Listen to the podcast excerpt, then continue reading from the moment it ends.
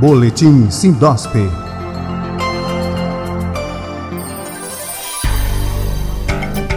Olá, os amigos da plataforma Live Saúde. Está no ar mais uma edição do Boletim Sindosp, o informativo semanal do Polo Médico de Pernambuco.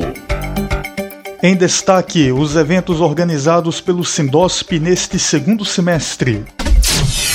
O Sindosp apoia institucionalmente o segundo seminário online O Futuro da Saúde, Ciência e Tecnologia como Estratégias de Desenvolvimento. O evento vem mostrar os desafios do sistema de saúde enfrentado pelos profissionais da área durante a pandemia da Covid-19 e o processo de vacinação da população brasileira.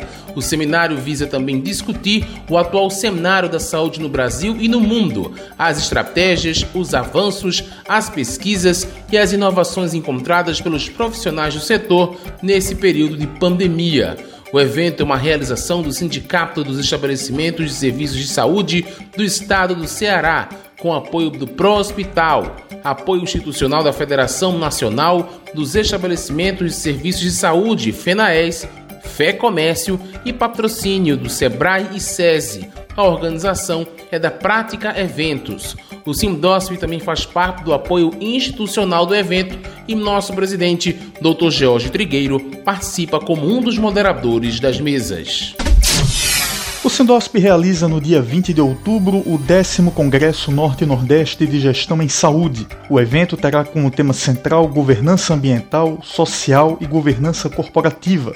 ESG e seus impactos nas organizações de saúde. O congresso, que acontece no Centro de Convenções, é um dos principais encontros de debate da nossa região, sempre tratando de assuntos relevantes e pertinentes ao setor saúde. O Congresso Norte e Nordeste de Gestão em Saúde acontece dentro da Feira de Equipamentos Hospitalares Hospital Med, que será realizada de 20 a 22 de outubro.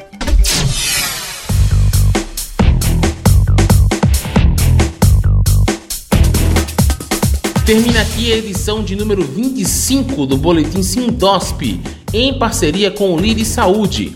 Fique atento ao próximo aqui pela plataforma, além de site e redes sociais do Sindicato dos Hospitais Privados. O Boletim Sindosp é apresentado e produzido pelos jornalistas Marcelo Barreto e Rafael Souza, da Esfera Agência de Comunicação. Boletim Sindosp